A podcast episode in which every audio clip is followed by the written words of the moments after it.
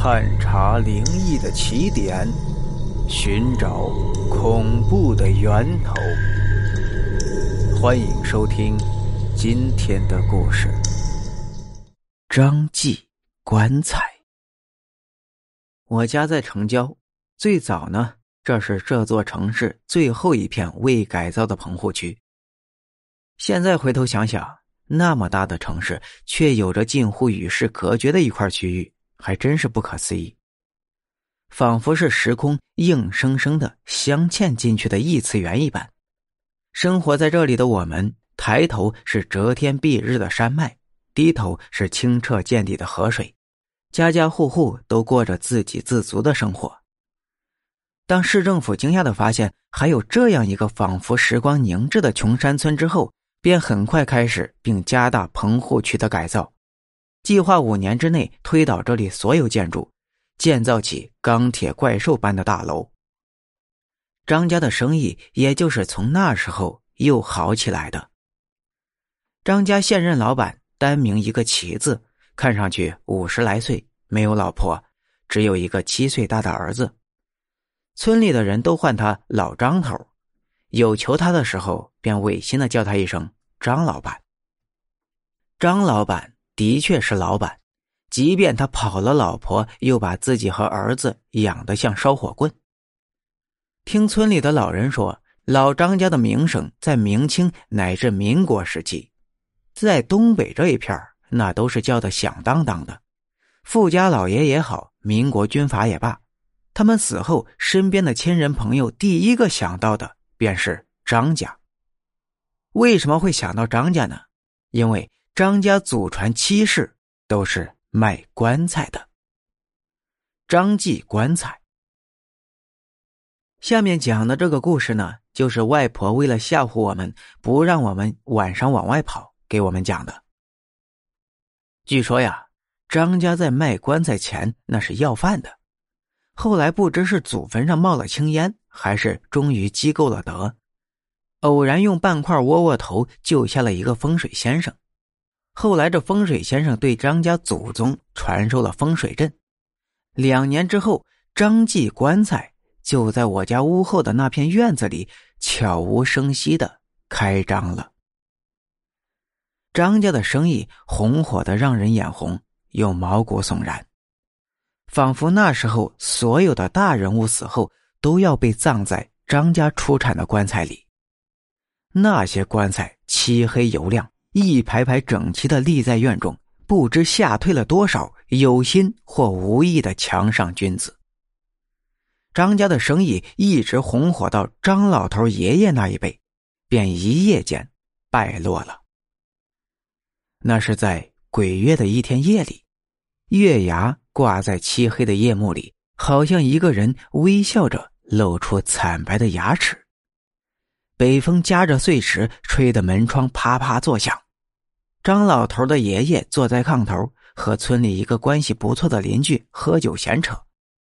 不知不觉间，他俩都喝得晕乎乎的。张老头的爷爷喝得耳根发粗，眼睛发胀，舌头发麻，突然就嘿嘿的笑了起来。冲着对面也喝得烂醉的酒友勾了勾手指，说：“老四，你想知道哥哥我是是怎么发的财吗？啊？哎呦，哪止我哟，我这全村人呐都琢磨疯了。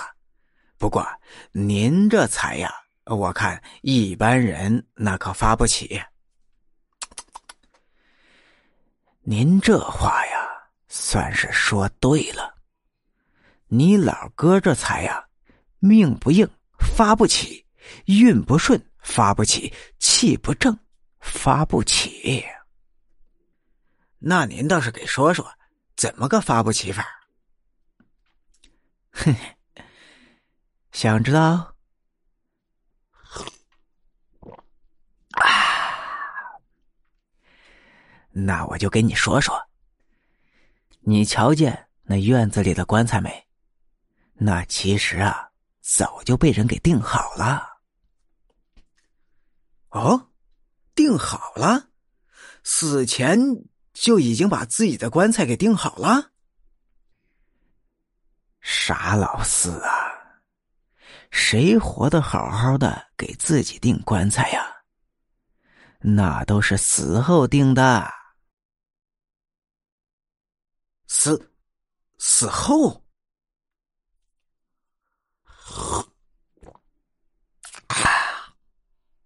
对呀，就是死后。你哥哥我呀，这四十年就没有睡过安生觉。鸡叫之前呢，你就躺在炕头上仔细听，叹息声、脚步声，然后还有推棺材盖的声音，好像有人趴在你的心坎上挠一样。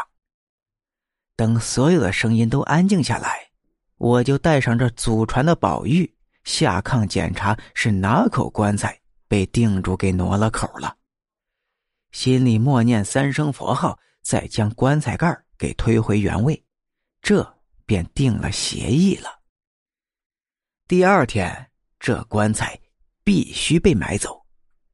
唉，就在三天前，老钱家的那场大火。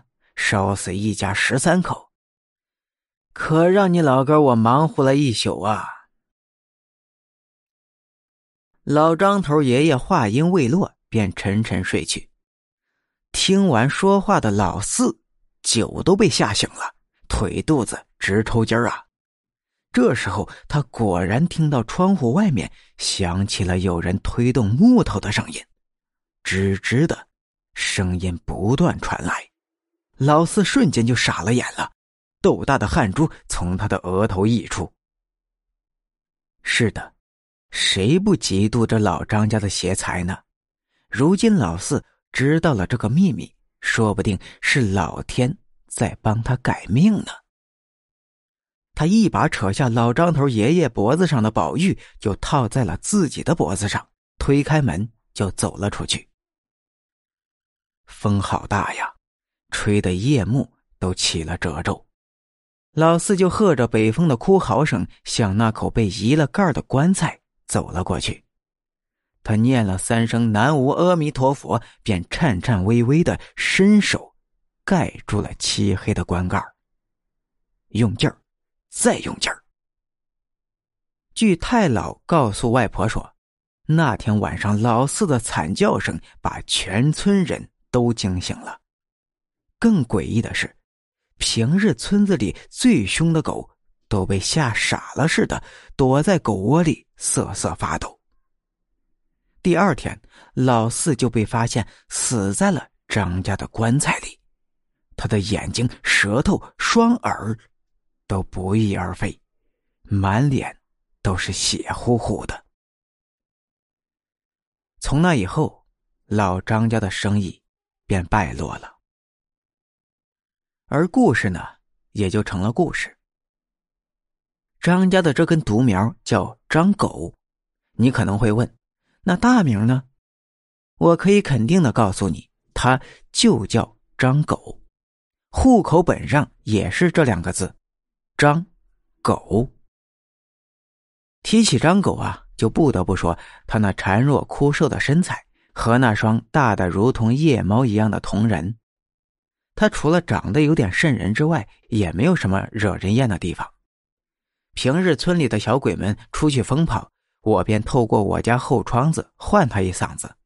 他若来了，就带他一起；若是不来，我也不会去他家里那充满死灰味的院子里去叫他。但是大多时候，他都会屁颠屁颠的跟在我们后面。事情呢，发生在那个炎热的夏天。我们玩够了，便在树下烤知了吃，正吃得起劲儿呢。凤儿的母亲便来唤他，顺便提起去年我们偷他家玉米的事儿，将我们给一顿臭骂。骂完之后，就拧着凤的耳朵就回家去了。我们都觉得败了兴致，又不敢大声表达不满，只能是暗自骂骂咧咧的。凤的妈是一个五大三粗的女人。干起活来绝对不败给村里任何一个男人，骂起人来那也是如同滚滚春雷，令人敬畏。所以，我们如果敢顶嘴，一定不会有好果子吃。最后，我们只好耷拉着脑袋各自回家。只有张狗一动不动的坐在那儿，瞪着他那恐怖的眼睛，望着凤妈走远的方向。第二天，张狗主动来敲我家的门，说是要陪我去凤家走一趟。我虽百般不愿，但想起凤那张精致的小脸儿，呃，最后还是决定陪着张狗一同前往。敲了门之后，凤的妈山一般的身子就出现在了门口。她向我们撇了撇嘴，冲着屋子里就喊了一声：“凤啊，这俩兔崽子要找你。”这时候，张狗突然说：“婶儿，我们是来找你的。”这下我和凤儿妈都傻了眼了。凤儿妈想不出一个七八岁的小屁孩能有什么事儿找他，而我呢，更是想不到张狗唱的是哪一出。而张狗接下来的话，直接把我给吓哭了。他说：“婶儿，你给自己选口棺材吧。”他娘的！那天我被打的鞋都跑掉了。回到家之后，我就发誓，这一辈子我再也不搭理张狗了。但恐怖的事情还在后面。几天之后，凤的妈真的就死了。她死在了河里，光着身子，像一个硕大的白花花的人皮气球飘在水面上。凤的妈。果然为自己订了一口棺材，张记棺材。捞凤麻尸体的那一天，全村老少都出动了，他们围在河边，小声交换着打听来的消息，嗡嗡声交织在一起，令人压抑，令人烦躁，令人恐惧。我的脑袋呢，也一阵阵发晕。张狗站在岸边的大槐树的树枝上，定定的望着爷们们游向凤妈的尸体。只听杜家老三哑着嗓子喊了一声，更让岸边的村民炸了锅了。他喊的是：“妈呀，夏老太太！”那天他们在河里捞出两具尸体，泡的又白又胀的凤儿妈和死去近两个月的明明已经下葬在后山的夏老太太，凤儿的奶奶，凤儿妈的婆婆。老太太几乎烂尽的枯手，死死的抓着凤儿妈的脚踝。当天夜里，母亲悄悄对我说：“这是夏老太太来索命了。”